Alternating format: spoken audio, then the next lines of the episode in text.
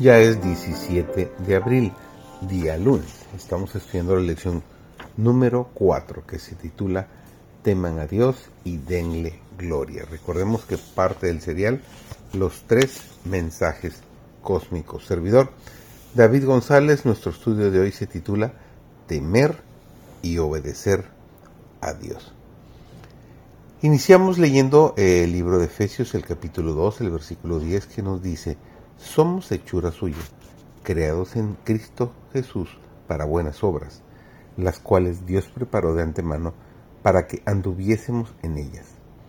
En su divina disposición, en virtud del favor inmerecido del Señor, Él ha ordenado que las buenas obras sean recompensadas. Somos aceptados solo por los méritos de Cristo. Y los actos de misericordia, las acciones de caridad que realizamos, son los frutos de la fe y llegan a ser una bendición para nosotros, pues los hombres serán recompensados de acuerdo con sus obras. En la fragancia de los méritos de Cristo, lo que hace aceptable para Dios nuestras buenas obras, y es la gracia la que nos capacita para hacer las obras por las cuales Él nos recompensa. Nuestras obras en sí mismas y por sí mismas no tienen ningún mérito y nuestras obras no podrían haber sido hechas con la fuerza de nuestra propia naturaleza pecaminosa.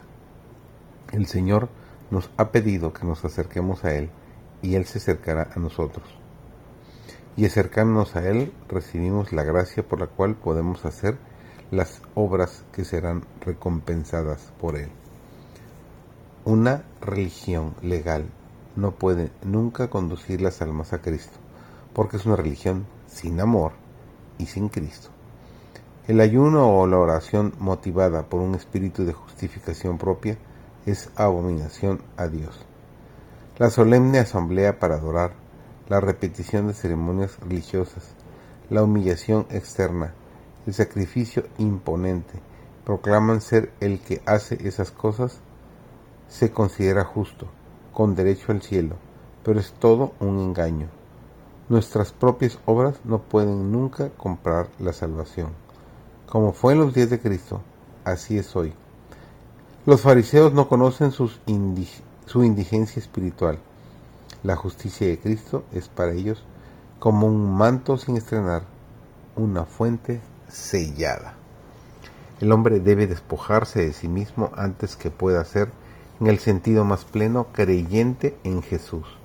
Entonces el Señor puede hacer del hombre una nueva criatura. Los nuevos odres pueden contener el nuevo vino. El amor de Cristo animará al creyente con nueva vida. En aquel que mira al autor y consumador de nuestra fe, se manifestará el carácter de Cristo. La fortaleza que se dio a Cristo en el huerto de Getsemaní, en la hora del sufrimiento corporal y la angustia mental, fue dada y se dará a los que sufren por causa de su amado nombre. La misma gracia que se dio a Jesús, el mismo consuelo, la firmeza sobrehumana se darán a cada creyente, hijo de Dios, que se encuentra en perplejidad y sufrimiento, y amenazado con prisión y muerte por los agentes de Satanás. Un alma que confía en Cristo nunca ha sido abandonada para que perezca.